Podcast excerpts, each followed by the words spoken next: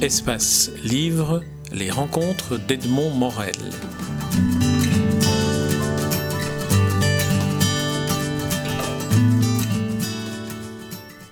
Hélène Cabriac, je suis très heureux de vous rencontrer chez vous, euh, alors que vous vous trouvez ici dans, dans, un bureau qui est en quelque sorte un, un bureau à la mémoire de, de, votre père auquel vous avez consacré un travail de mémoire extrêmement touchant, important. Et, j'aimerais que, que, nous en parlions, que nous parlions de, que nous évoquions la, la figure de, de, votre père euh, que vous n'avez pas connu. Que je n'ai pas connu. Je suis née le 14 novembre 1941 et mon papa a été arrêté par la Gestapo en 1943, 1er septembre 1943. Mais son histoire est plus étoffée que ça. Il faut que je remonte à la guerre 14, puisqu'il a 21 ans en 14. Alors il va faire toute la guerre, et comme il n'est qu'un petit paysan breton, il a son certificat d'études, il n'avait jamais porté de chaussures avant d'arriver au service militaire, c'est là qu'il a eu ses premiers vêtements, disons, citoyens, civilisés. Avant, il se disait un petit paysan, mais c'était un esprit très vif, euh, très, très ouvert. Et comme il fait les quatre années de guerre, il a la Légion d'honneur, la médaille militaire, la croix de guerre. Donc, euh, il a été quelqu'un de battant et qui a eu de la chance. Hein parce qu'il ne faut, pas oublier cet élément-là. Il y a eu tellement de morts pendant cette première guerre que avoir fait quatre ans dans les tranchées et revenir vivant, c'était déjà un exploit, mais un exploit de, du hasard, de la chance. Est-ce que dans, dans, des écrits ou dans, ou dans des souvenirs, il a laissé quelques traces de, de ces quatre années-là? Oui, alors je n'ai pas pensé à vous les préparer, mais j'ai deux lettres écrites au crayon de bois qu'il avait envoyé à ses parents, il écrivait dans les tranchées. Et il leur raconte notamment qu'il, de corvées d'eau, il est tombé dans un boyau nez à nez avec son frère. Parce qu'en réalité, ils étaient trois frères sur le front. Ils étaient sept enfants et leur sœur cadette a fait le vœu, si ces trois frères rentraient vivants, d'entrer dans les ordres. Elle est entrée dans les ordres les trois frères sont Les trois frères sont rentrés vivants. Les quatre années. Voilà. Mais mon père, qui était l'aîné, décide de rester dans l'armée, puisqu'il a gravi quelques échelons, il est sergent. Il se dit, retourner à la ferme qui est si petite, qui peut difficilement nourrir tout le monde, je vais rester dans l'armée. Et il va faire la campagne de Syrie-Cilicie, il va faire le Maroc avec Lyotet, il va faire l'Algérie en ce qu'on appelait demi-campagne, et c'est en 1920 que, par un pur hasard, il va tomber nez à nez avec une jeune fille de la bourgeoisie pied noir. Ma mère est la fille d'un trésorier payeur de Dakar qui a pris sa retraite en Algérie. Et euh, cette jeune fille se promène sur un cours en bord de mer. Elle tombe nez à nez avec ce beau militaire. Et puis, pour une raison très très minime, elle, elle achète des cacahuètes et lui se précipite pour les lui offrir. Et voilà, c'est l'histoire de mes parents. Et ça a été une très belle histoire parce que c'est un, un véritable mariage d'amour. Et ça, bien sûr, je ne le savais pas quand j'étais une petite fille. Je vais vous expliquer pourquoi. Mais je l'ai découvert après, euh, j'étais déjà j'avais déjà plus de la cinquantaine et ça m'a énormément bouleversée. Revenons à, aux deux lettres que vous avez trouvées. Alors, que, que disait la deuxième lettre La première? Ah, La deuxième lettre est terrible. Il leur raconte qu'il est monté au front avec sa section, que tous ces hommes ont été tués autour de lui et que ne sachant plus quoi faire, il s'est assis dans la tranchée et il a fumé une pipe. Après quoi, sa décision était prise, il fallait qu'il rentre et il est rentré en rampant sous le feu, sous la mitraille. Alors quand je vous dis qu'il a eu de la chance, il avait du courage, c'est certain, mmh. Mmh. mais il a eu aussi beaucoup de chance. Et donc il est rentré. Et puis une deuxième fois, il se trouve comme ça dans un, dans une, un tir très très dangereux. Et euh, quelques-uns de ces hommes restent avec lui, ils ne sont pas tous tués cette fois-là. Et euh, il décide d'avancer quand même, de prendre la mitrailleuse ennemie et de la rapporter dans les boyaux français. Et ils le font. Voilà. Et ça résume, si vous voulez, les quatre années. Hein. Il était à Verdun, il, a été blessé trois fois, renvoyé trois fois au combat. Et puis j'ai découvert dans son livret militaire que au grade de caporal, il est cassé. On le remet seconde classe. Mais il a, sur le livret militaire, il n'y a aucune explication. Nous en avons déduit après, en discutant en famille, qu'il a peut-être refusé d'emmener ses hommes euh, au front, euh, sous le feu, inutilement.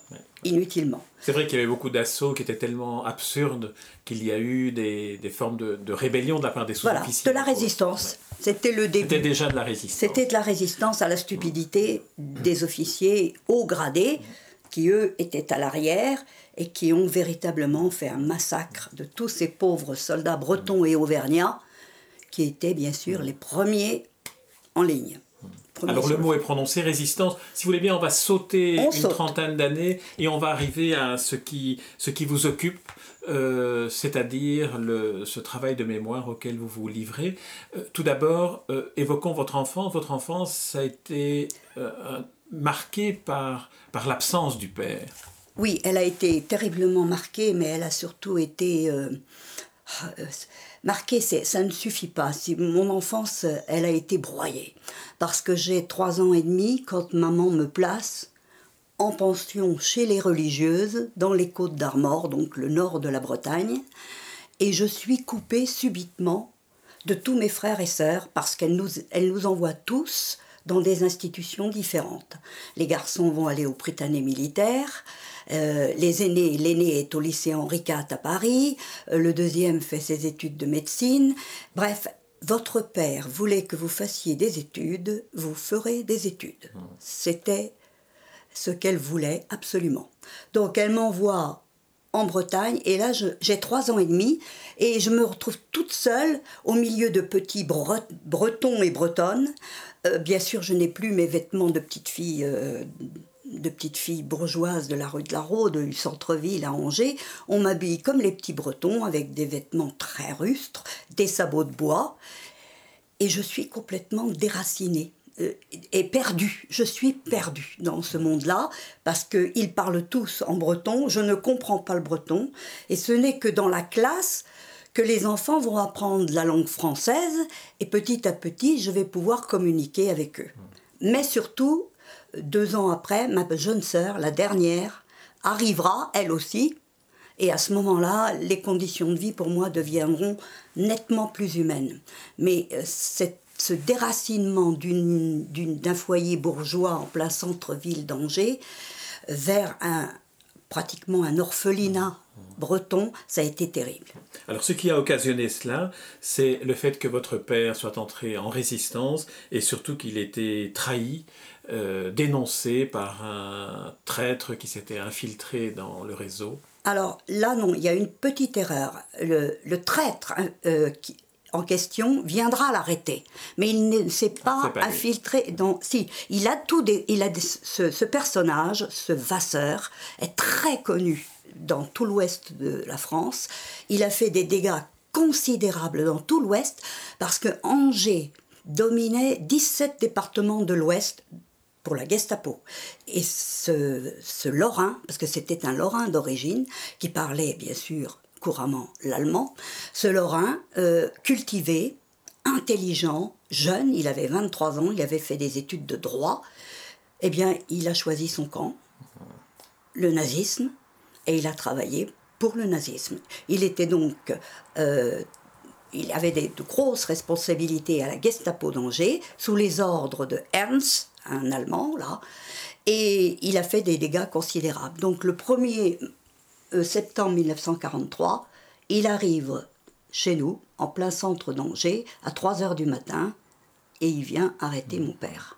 Mais je dois vous expliquer que du fait que mon père était militaire de carrière, euh, il était officier de réserve à ce moment, en 1939, il est mobilisé malgré ses six enfants, parce qu'il est officier de réserve.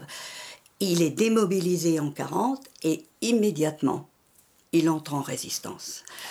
Immédiatement. Et Alors, quelles ont été euh, ces, ces, activités pendant, pendant cette période de résistance qui sont quand même euh, quelque chose qu'il faut, dont il faut témoigner aussi euh? Alors il appartient, mais il ne le saura pas tout de suite, il appartient à un, à un groupe beaucoup plus grand que son petit groupe de dix hommes, puisqu'ils ne doivent pas se connaître plus de cinq ou six pour éviter les dénonciations sous la torture. Donc il appartient au groupe de Victor Châtenay, qui s'appelle euh, ça y est, j'ai un trou, excusez-moi. Ça va vous revenir. Ça oui, ça va revenir. Le de Victor Châtenay, Honneur et patrie. Ah. Voilà. Honneur et patrie, c'est le plus gros réseau de résistance de l'Anjou. Et après les événements, Victor Châtenay deviendra maire d'Angers et fera un, un, très gros travail de mémoire pour retrouver tous les hommes de son réseau et faire en sorte que on connaisse exactement ce qui s'est passé. Alors, ils avaient des, plusieurs actions. Action sabotage, action renseignement et euh, action euh, armée, parce qu'ils recevaient euh, du matériel d'Angleterre, ils envoyaient des messages en Angleterre, des quantités de renseignements, et ils préparaient en fait le débarquement. C'est-à-dire qu'ils notaient tout pour que les Alliés, en arrivant sur le terrain, sachent où se trouvaient les casernes, les dépôts d'armes, les dépôts d'essence, le fourrage. Tout était répertorié. Ils ont fait un travail extraordinaire. c'est un vrai travail d'intelligence et d'information essentiel à transmettre aux Alliés pour que le débarquement puisse avoir lieu dans des conditions euh, acceptables. Et ces euh, euh, liaisons avec l'Angleterre ont été facilitées par le fait que Victor Châtenay avait épousé une Anglaise, fille d'un général anglais, et qu'évidemment, de ce fait, lui, il faisait le va-et-vient entre la France euh, et l'Angleterre, comme l'a fait Jean Moulin, comme l'a fait Pierre Brossolette. Voilà. Et mon père, lui, était responsable de tout le centre-ville d'Angers. Mais comme il était à ce moment-là reclassé dans les assurances, il avait pris un portefeuille d'agent d'assurance, en pédalant, puisqu'il n'y avait plus de voitures, plus d'essence, plus de pneus, en pédalant, il faisait tout le département. Il avait de la clientèle partout dans le département de Maine-et-Loire, Châteauneuf, Segré, Cholet. Il, il rayonnait et pour ça, il avait un Ausweis. Hmm. Alors sur sa bicyclette, un c'est un laissez-passer. Un laissez-passer allemand. Donc sur sa bicyclette, il enregistrait et le soir, il notait. Et le 1er septembre 1943, plus exactement le 31 août, il rentre précipitamment à la maison. Ma mère ne savait pas qu'il était dans la résistance.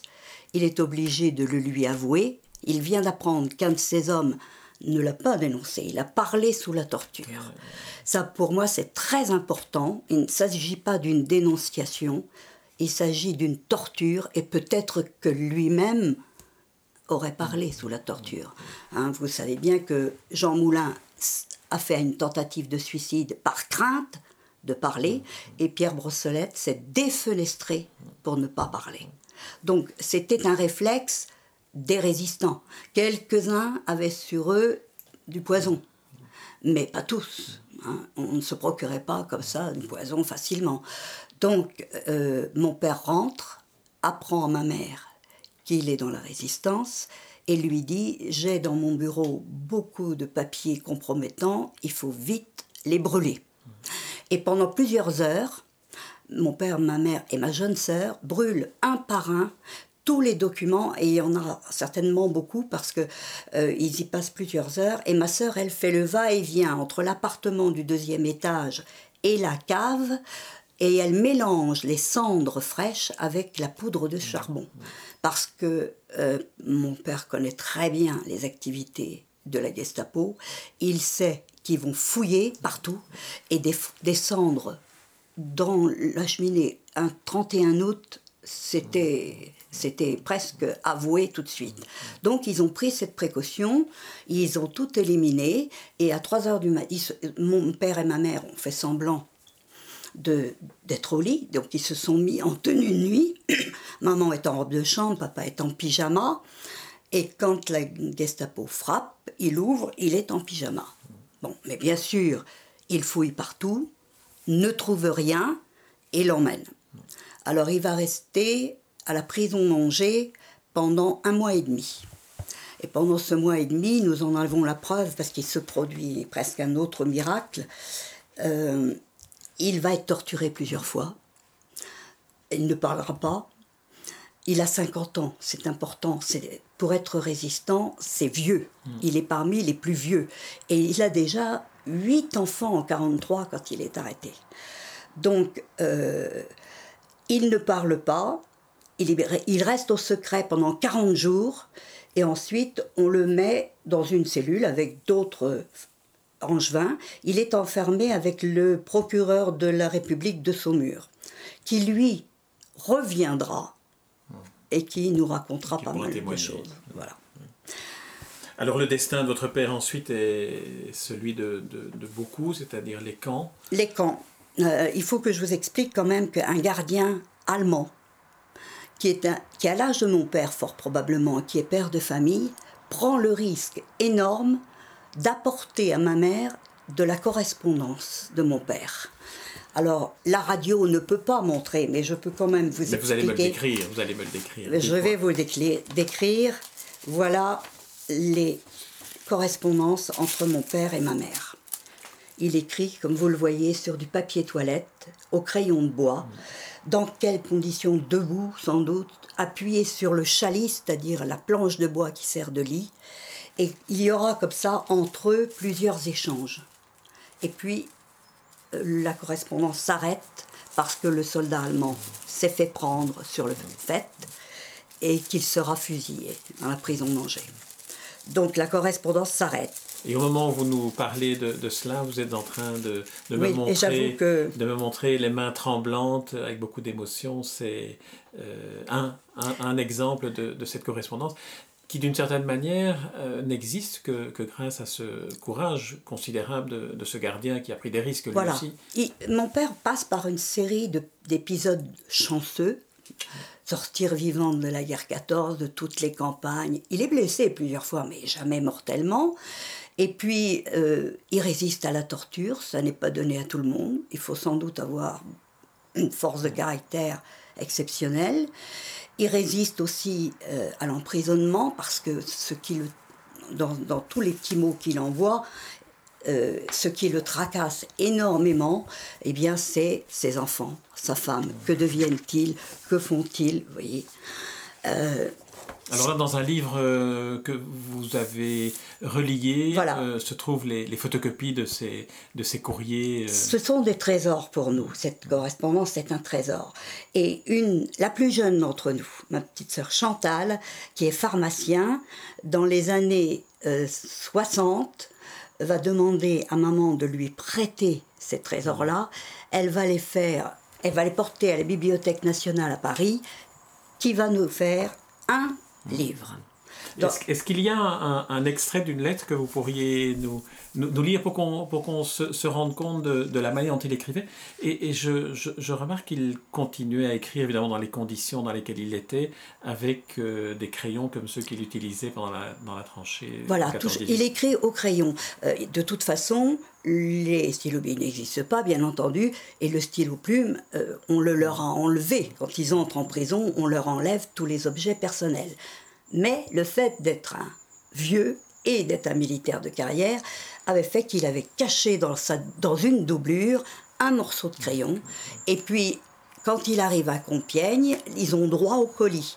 Et là, il reçoit du papier, des crayons, et il va partir en Allemagne aussi en cachant sur lui un crayon et du papier. Et il y a plusieurs euh, correspondances. Il jette un petit mot dans la gare d'Angers.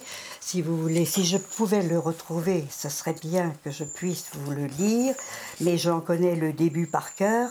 Je pars pour une destination inconnue, probablement l'Allemagne.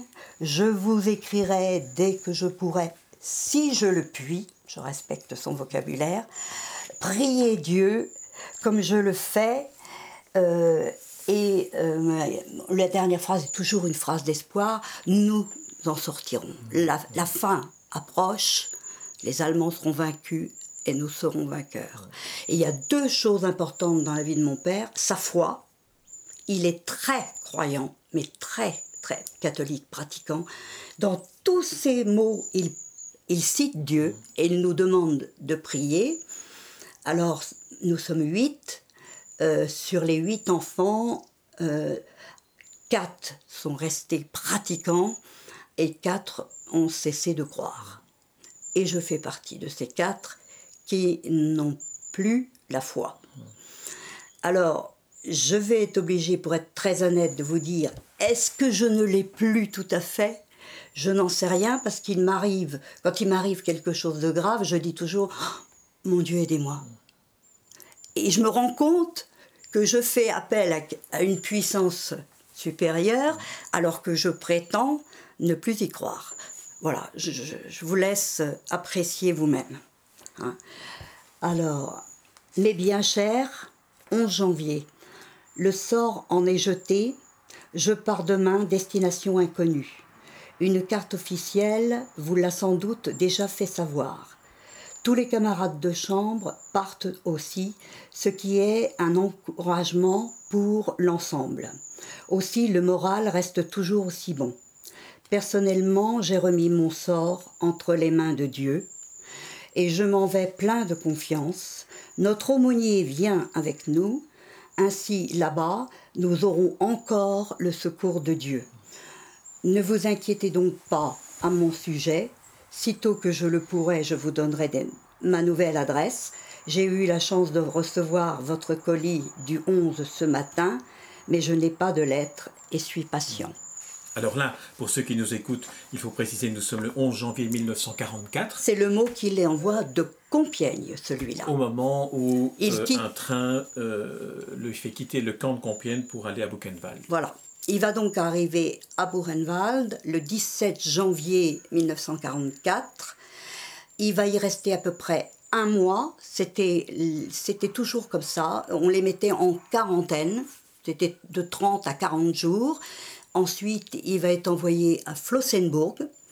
Il va rester à peu près un mois aussi à Flossenburg et il va faire un dernier ultime transport, puisqu'on appelle ces déplacements-là des transports, vers un petit camp qui s'appelle Johann Gorgenstadt et qui est sur la frontière entre l'Allemagne et la République tchèque la Tchécoslovaquie de l'époque. Et dans ce petit camp, il va rester jusqu'à la libération du camp le 25 le non, c'est le 16 avril, pardon. Le 16 avril 1945, on les fait évacuer parce que les Russes approchent. Oui, ce sont les nazis qui les font évacuer. Voilà, les nazis, les, la SS. Euh, ce qu'on appelait les marches de la mort. Voilà, on les met en rang et ils partent, c'est la marche de la mort. Ils vont marcher pendant une dizaine de jours et puis on va les faire monter sur des trains, mais des wagons plateformes. Il n'y a pas de cloison, il y a pas... ils sont en plein air, il fait un froid sibérien. Ils n'ont pratiquement rien à manger. Ils vont rester trois jours sur ce plateau, sur ce wagon plateau. Et quand ils vont descendre, euh, ses camarades verront que Louis Legendre est décédé. Alors, pour, un temps, pour nous, l'histoire s'arrête là. Parce que en, en mai 45, des camarades rentreront, viendront euh, rencontrer ma mère, et puis il y aura des nombreuses correspondances entre des camarades de, ce camp et ma mère. Et ici, vous avez par exemple un exemple de lettre, le, 14 août 1945. Euh, là, euh, le déporté écrit au maire d'Angers et lui met J'ai malheureusement l'assurance que Monsieur Legendre est mort fin avril au cours de l'évacuation du commando sur la route de Karlsbad à Prague. Il y aura plusieurs courriers comme ça de plusieurs personnes qui témoigneront, ne serait-ce que pour que ma mère puisse toucher sa pension de veuve de guerre. il est mort pour la France et euh, elle va être obligée de remplir tout un tas de papiers pour, bah, pour pouvoir toucher, elle, sa pension et continuer à nous élever. Voilà, mais euh, nous, nous sommes donc tous dans des pensions différentes et nous ne rentrons à la maison que huit jours à Pâques, huit jours à Noël et au mois d'août. Ce qui fait que la fratrie est complètement éclatée et que nous en souffrons beaucoup parce qu'il y avait chez mes parents un esprit de famille très solide. Et puis la foi, la raison, le... bon. Donc, quand nous nous retrouvons, c'est le bonheur, c'est la joie. Mais euh, nous restons sur l'idée qu'il est mort euh, à Karlsbad et que son corps est dans un petit village qui s'appelle Lübeneck. En 1968, tous mes frères et sœurs, avec époux et épouses, vont aller à Lübeneck sur la fosse commune qu'ils croient être le dernier lieu de repos de notre Père, et ils vont se recueillir, ils vont déposer des fleurs, et ils vont bien sûr faire faire une messe. À l'époque, euh, les Russes occupent encore la République tchèque, et ils font ça en fraude, en cachette, parce que euh, les Tchèques interdisent les offices religieux. Donc, ce pèlerinage a lieu et je n'y participe pas parce que j'attends ma fille. Je suis enceinte de six mois et j'ai perdu quatre bébés avant ma fille. Ce qui fait que euh, le corps médical m'interdit tout déplacement et je suis la seule qui n'ira pas à Lubénec. Et puis le temps passe et un jour, un petit-fils de notre père, qui est chirurgien dentiste à Vancouver, va faire une conférence en Allemagne. Et bien entendu, son premier, son, premier souci est d'aller à Buchenwald, à Flossenburg et à Johann Gorgenstadt. Et son regard est attiré par un détail, c'est la date de la mort. La date de la mort sur les registres de Flossenburg indique 25 avril 1944, alors que nous, on nous avait dit 2 mai. Donc, il va chercher et il va essayer de comprendre. 25 avril 45. 25 avril 45, pardon. Et il va, il va me prévenir, parce qu'il sait qu'à ce moment-là, je suis présidente en Anjou, enfin vice-présidente de la Fondation pour la mémoire de la déportation, que je suis très engagée dans un travail de mémoire auprès des scolaires. Et il va me prévenir parce qu'il pense que je suis la mieux placée.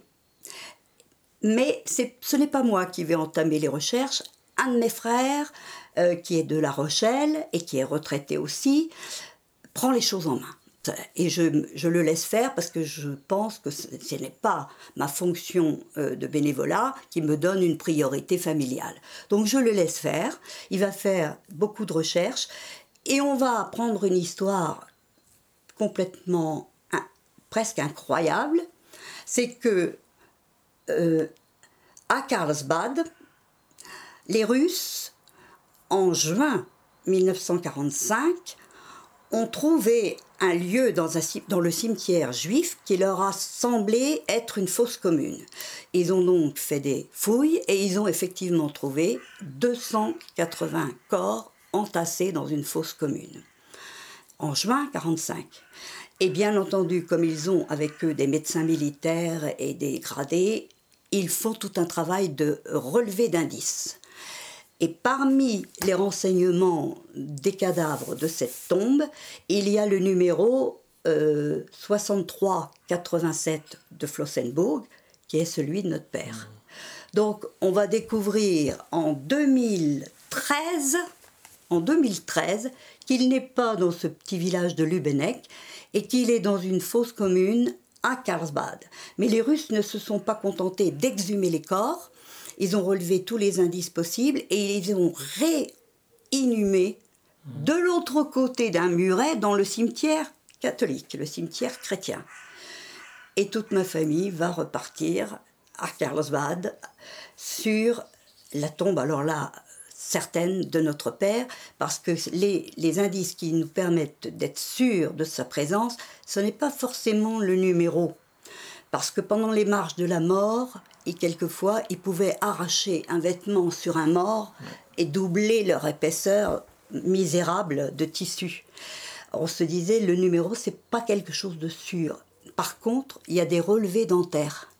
Il avait des dents en or à la mâchoire gauche et le petit-fils, qui est dentiste, a été frappé par ce détail. Et c'est en 2013 que nous avons maintenant la certitude qu'il est dans une fosse commune à Carlsbad, enfin dans, oui, une fosse commune, mais chacun dans son cercueil, côté chrétien. Et identifié alors. Et identifié, et identifié totalement. Alors ils iront tous en famille, ils feront faire une plaque, euh, et ils mettront aussi une plaque là où les Russes ont trouvé les corps, sur la vraie fosse, hein, parce qu'il y avait 27 nationalités parmi et vous y êtes allé? Eh bien, je n'ai pas pu y aller. Deuxième fois, j'étais malade et j'ai pas pu aller avec le groupe familial. Et pour la première fois cette année, j'ai accompagné des lycéens à Buchenwald. On a fait Buchenwald et Dora. Mais je ne suis pas encore allée à Flossenburg et à Johann Gorgenstadt. Et j'irai bien sûr, je vais y aller certainement. Mais le hasard a voulu que chaque fois j'étais écartée de ce recueillement familial. Et pourtant, je reviens alors à ma fonction de bénévolat. Depuis 1999, donc, j'appartiens à la Fondation pour la mémoire de la déportation et nous avons beaucoup travaillé pendant ces 16 ans avec les survivants angevins de tous les camps. Il y en avait de Mauthausen, de Buchenwald, de Dachau. L'un d'entre eux a été cobaye humain à Dachau.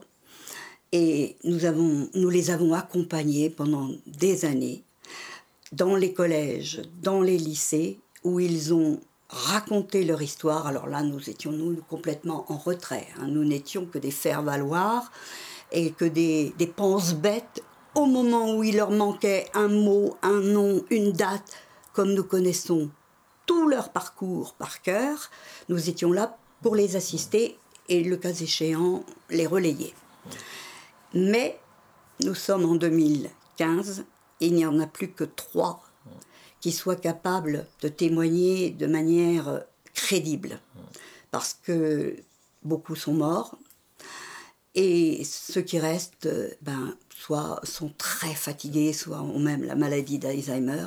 Donc la mémoire s'éteint. Et nous allons passer de l'époque de la mémoire à l'époque de l'histoire. Voilà. Alors on va revenir, si vous le voulez bien, euh, à l'enfant que, vous étiez, l'enfant dans la cette orphelinat, la petite fille. Quelle est à ce moment-là, pour essayer de, reconstituer le, travail de mémoire auquel vous êtes livré, quelle est à ce moment-là la perception que vous avez de, votre père? Il, il, y a eu, me semble-t-il, d'après ce que, ce que j'ai lu, parfois de, la colère, de l'incompréhension. Comment est-ce que ça s'est déroulé pour qu'à un moment donné vous disiez, voilà, maintenant je fais le travail euh, auquel je veux me destiner, qui est peut-être euh, euh, ce, qui, ce qui remplace la, perte de la foi, qui est finalement de se donner une, nouvelle vocation? Oui, alors c'est vrai que lorsque je suis dans les classes primaires chez les religieuses en Bretagne, je suis toujours révoltée. Je suis très souvent punie parce que j'ai un caractère ben. C'est vrai, euh, je n'accepte pas d'obéir, je n'accepte pas d'exécuter immédiatement ce qu'on me demande. J'ai toujours un premier moment de révolte. Et dans ma tête d'enfant, parce que mes premiers souvenirs remontent probablement au cours préparatoire, j'ai cette douleur intense d'avoir été séparée de mes frères et sœurs, de ma mère. Et pour moi, le père, en fait, à ce moment-là, dans les quand je suis dans les classes primaires, le père n'existe pas. Je ne l'ai pas connu. Et j'ai tellement peu de temps pendant les vacances pour partager avec mes frères et sœurs que ce personnage reste un héros dont nous parle régulièrement notre mère, mais pour moi c'est c'est comme Jean Moulin, c'est comme euh, euh, Pierre Brossolette, c'est un des héros de la résistance. Et puis je vais rentrer en sixième, je vais passer le concours d'entrée à la maison d'éducation de la Légion d'honneur, je vais être admise, et là le régime est tellement difficile que je suis couverte de psoriasis. C'est une maladie psychosomatique qui traduit un état de stress et d'angoisse permanent. Pour ceux qui ne connaissent pas, qu'est-ce que c'est que cette maison d'éducation de la Légion d'honneur Alors, c'est un établissement dans lequel on élève les filles et petites filles de décorés de la Légion d'honneur. Il a été créé par Napoléon et pendant ma scolarité, euh, je vais participer aux fêtes du 150 de la fondation de la maison. Alors, euh, nous sommes en uniforme, bleu marine bien sûr, avec un petit col blanc, et les, toutes les pièces du trousseau sont uniformes. Hein. Il y a, quand on arrive, c'est un petit peu comme dans un camp de concentration. On vous enlève tout ce qui est personnel.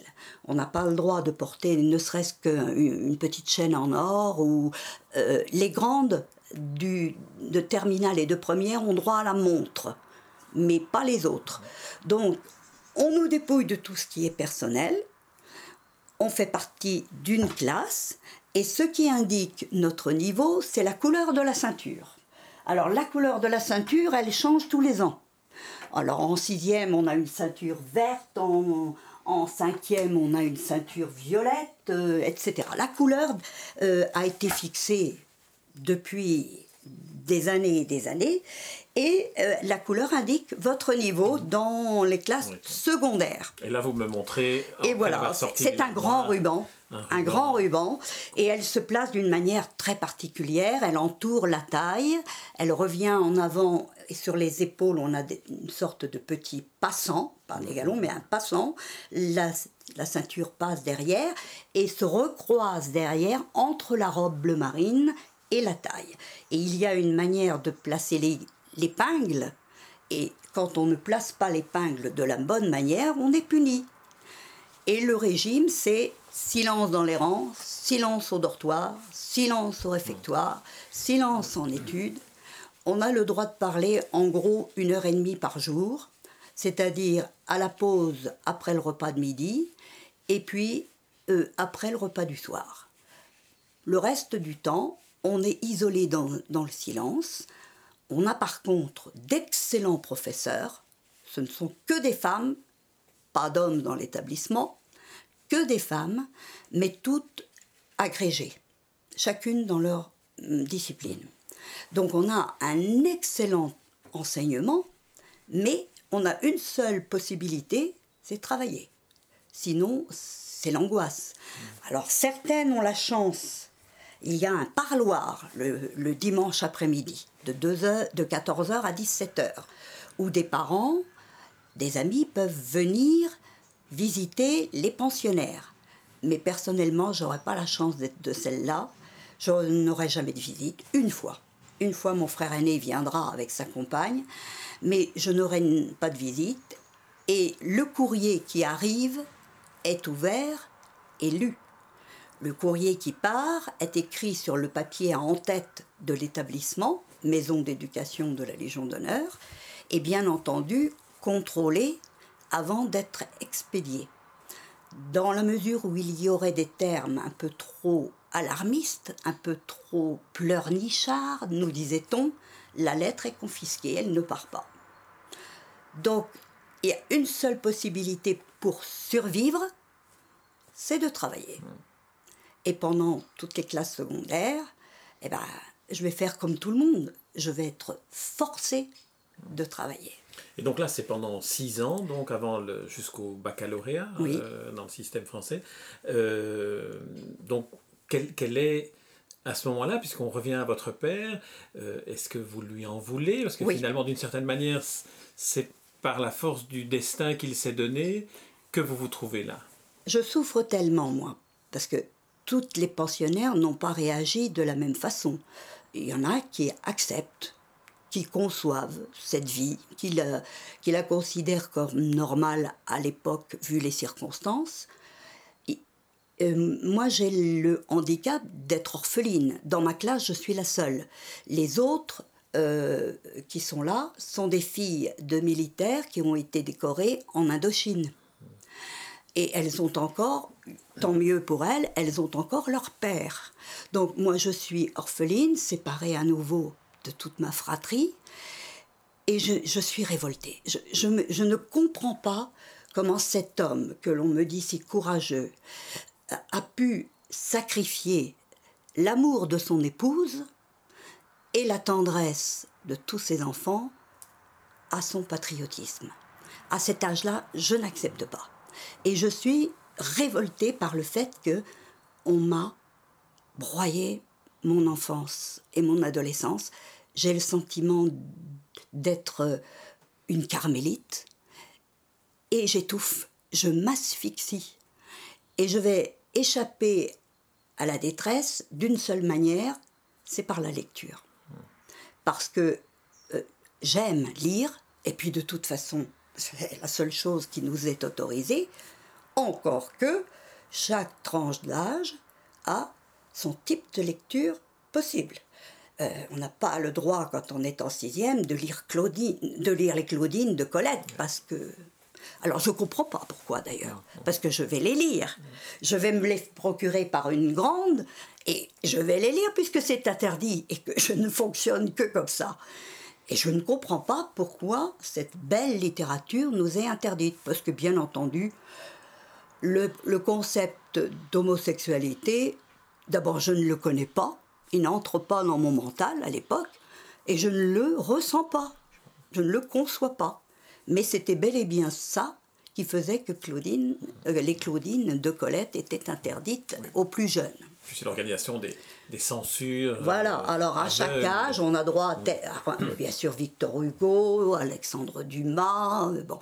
Et pourquoi est-ce que la, la, lecture, dans le fond, aujourd'hui, quand vous y repensez, en quoi est-ce que la, la, lecture vous, vous aidait? Vous vous sentiez moins seul dans votre destin? Tout à fait, puisque je ne peux pas communiquer avec mes camarades, il faut bien que je communique avec des humains. Et j'ai la chance, j'ai eu la chance très jeune d'aimer la littérature. Et ça, je le dois donc à ma tante, qui était la directrice de l'école où j'étais en primaire, qui a beau, nous orientait vers des lectures de qualité, et j'ai aimé. J'ai aimé, j'ai détesté le calcul jusqu'au cours moyen deuxième année. Je suis quand même relativement bon élève, en calcul aussi, mais quand je vais arriver en cinquième, je vais avoir un professeur à la Légion d'honneur qui va me dégoûter définitivement des mathématiques. Et je vais traîner ces mathématiques comme un boulet. Je vais échouer en juin à mon premier bac, puisqu'on passait deux baccalauréats à l'époque. Et je l'aurais. En, juin, on est en quelle année là En première. En première. quelle année? Alors en juin 59, 59, Le, premier bac. En juin 59, j'échoue au premier baccalauréat à cause de la note de mathématiques. Je l'aurai au mois de septembre au rattrapage. Et en juin 1960, euh, je vais échouer au baccalauréat de philo à cause de la note éliminatoire en mathématiques. Alors je rentre en Anjou, je bachote, parce que c'est ni plus ni moins ça, je révise, je révise pendant tout l'été, je suis euh, humiliée d'avoir échoué parce que ma petite sœur m'a rattrapé. J'ai fait une hépatite une année, donc j'avais doublé ma seconde. Ma petite sœur est dans la, le, au même niveau que moi, mais elle, elle est en sciences expérimentales. C'est une brillante élève. La cadette qui était passée sept ans avant nous était une brillante élève. Le vilain petit canard, c'est moi. Et, je, venez bachoter en Angers Je viens bachoter à, Angers et je passe exceptionnellement toutes les épreuves à l'oral à Nantes, au rattrapage, et je vais tirer comme sujet de philo la révolte et la révolution. et là, ben, je vais avoir 19 et demi. Ils vont me donner 19 et demi pour ne pas me donner 20. C'était dans votre matière. C'était ma matière. Et ils me disent arrêtez, mademoiselle, merci, merci, merci.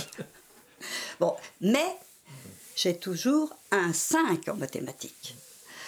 Et le, groupe de professeurs, euh, sans doute des gens intelligents, des humanistes, euh, va étudier mon dossier et on va m'accorder le baccalauréat. Je vais donc avoir mon baccalauréat en septembre 1960.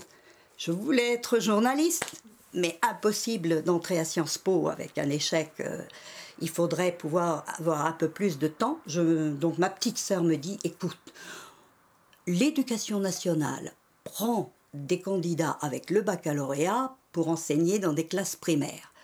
Prends un poste de stagiaire, tu pourras poursuivre tes études et je t'aiderai, puisqu'il puisque il y a toujours ce boulet mathématique et qu'elle n'a aucun problème.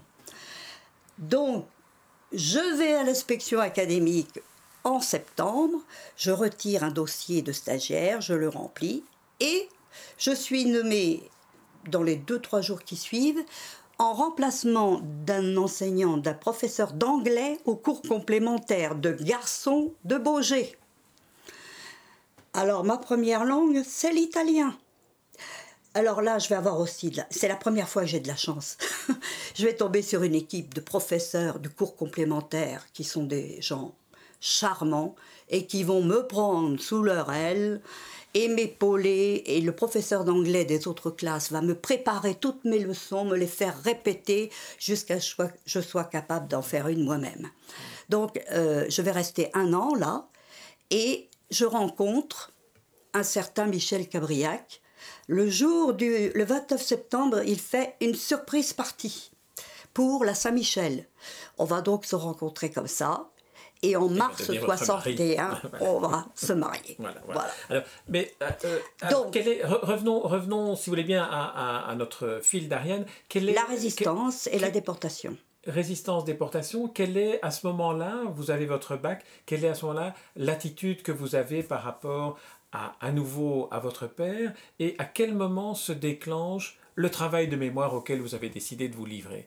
Alors, dans les premières années de mon mariage, chaque fois que je le peux, je lis tout ce qui existe sur la résistance. Je vais donc lire le Lévi, bien sûr, Samprin, bien sûr, et puis tout ce qu'il y a sur des gens, des grands personnages comme Jean Boulin, comme Brossolette, comme euh, bon, Lévi et Samprin, pour ceux qui nous écoutent, c'est le premier homme, un témoignage sur euh, la déportation. Si, c'est un homme de Primo Levi. Et alors Samprin, et plusieurs, plusieurs de ses. alors Samprin est un grand personnage. Hein. Samprin est un écrivain, mais il était ambassadeur d'Espagne en France et euh, il va, il va rester, il va rester un personnage politique très longtemps. Hein. Il est encore en fonction quand moi je suis une jeune mariée. Alors je lis tout ce que je peux trouver sur la résistance et la déportation, mais je me passionne pour la pédagogie et je mène, je peux pas mener de front la tenue d'une classe, hein, euh, deux enfants. Euh, donc le foyer, le travail, et puis euh, il se trouve que dans la pédagogie, je vais là aussi sortir des rails, je refuse la pédagogie euh, classique, et je prends la méthode d'un instituteur communiste, Freinet, qui euh, préconisait d'enseigner sans manuel, à partir des aspirations de l'enfant de, son vécu, de son milieu de vie. Et c'est comme ça que je vais enseigner toute ma vie. Seulement, ça prend beaucoup plus de temps que d'utiliser les manuels. Et je m'investis énormément. Et, je vais devenir ce qu'on appelle maître d'application, c'est-à-dire que je vais recevoir des normaliens dans ma classe pour transmettre cette méthode Freinet. Et je suis obligée d'abandonner un peu ma marotte de résistance et déportation. Elle reste en sommeil. Je me donne à fond à mon métier, à mes enfants pendant les vacances. Et je prends ma retraite en 94. Et c'est en 95 que je vais recevoir un coup de téléphone d'une personne que je ne connais pas, qui est un fils de résistant, lui aussi, et qui cherche à monter une délégation départementale angevine pour la fondation. Et voilà, je vais mettre le petit doigt dans le bénévolat, et ça va devenir... Euh, Donc c'est un demi-siècle après la mort de, de votre père. Et dans le fond, en entendant ce que vous me dites sur la méthode Freinet, est-ce que d'une certaine manière, la méthode Freinet ne vous a pas aidé à construire pour vous-même une méthode d'investigation de, de, votre vécu en tant qu'enfant pour aborder justement Tout à fait. le travail sur la Cette méthode, si elle me séduit euh, d'emblée, c'est parce que elle s'intéresse à l'enfant, à, l'être, au petit homme que on a devant soi. Et moi, j'ai le sentiment, vous le savez, je vous l'ai dit tout à l'heure, de n'avoir jamais existé. Je n'étais qu'un petit élément dans une classe, euh, euh, j'avais pas le droit à la parole. Bon. Et quand je vais avoir, en tant qu'enseignante, la possibilité de donner la parole à des enfants, là, je vais effectivement me guérir de, cette révolte, de ce stress, de cette angoisse. Mais me guérir, pas tout à fait, parce que depuis l'âge de 11 ans, je vous l'ai dit, j'ai une maladie de peau qui s'appelle le psoriasis, et je l'ai toujours. 70 ans après, je n'ai jamais pu me défaire de cette maladie. c'est psychosomatique. Il est resté en moi toujours une angoisse. Il y a toujours pour moi un motif d'angoisse. Mais cette méthode Freinet va me permettre d'aider des enfants parce que lorsque j'arrive dans le petit village de Bossé, le tiers de l'effectif, ce sont des enfants de la DAS, donc des enfants, des pupilles de la nation, enlevés à leur famille pour des raisons multiples, alcoolisme, euh, violence euh, ou décès ou maladie mentale. Et ces enfants, je les sens exactement comme j'étais lorsque j'étais une petite fille, perdue. Ils ne sont pas dans leur famille, ils n'ont pas de frères et sœurs, ils sont complètement dépaysés dans ce petit village et je vais leur donner l'occasion d'arriver à l'école avec le sourire, d'y être heureux et d'acquérir non pas des connaissances, parce que je n'ai jamais considéré que être enseignant c'était bourrer le crâne des élèves. Ça n'a rien à voir. Il ne s'agit pas de leur donner des connaissances, mais il, s'agissait pour moi de leur donner envie de savoir et la méthode pour aller chercher l'information. Et en quelque sorte, Freinet était un précurseur, puisque maintenant, avec l'informatique, n'importe qui qui cherche une information a les moyens d'aller trouver la réponse. Et c'était vraiment quelque chose d'exceptionnel. la méthode Freinet existe toujours, elle existe encore, elle est encore pratiquée, mais très peu, parce qu'elle demande beaucoup de travail, beaucoup d'abnégation. Alors Hélène Cabriac, on arrive euh, au, terme du temps qui nous est imparti pour cette, euh, pour cette interview. Alors euh, il y a une, une, question à laquelle j'aimerais que vous répondiez. Est-ce que aujourd'hui vous avez le sentiment, grâce à ce travail de mémoire, d'être réconcilié avec l'image du père que vous aviez enfant, une image contre laquelle vous vous révoltiez d'une certaine manière? Et est-ce que euh, le travail de, mémoire que, auquel vous vous consacrez porte ses fruits aujourd'hui en 2015 Alors, je vais répondre à la première question. Certainement. Euh, j'ai basculé du reproche, du manque, de, l'absence, du, du chaos, de la solitude. J'ai basculé concernant mon père vers l'admiration.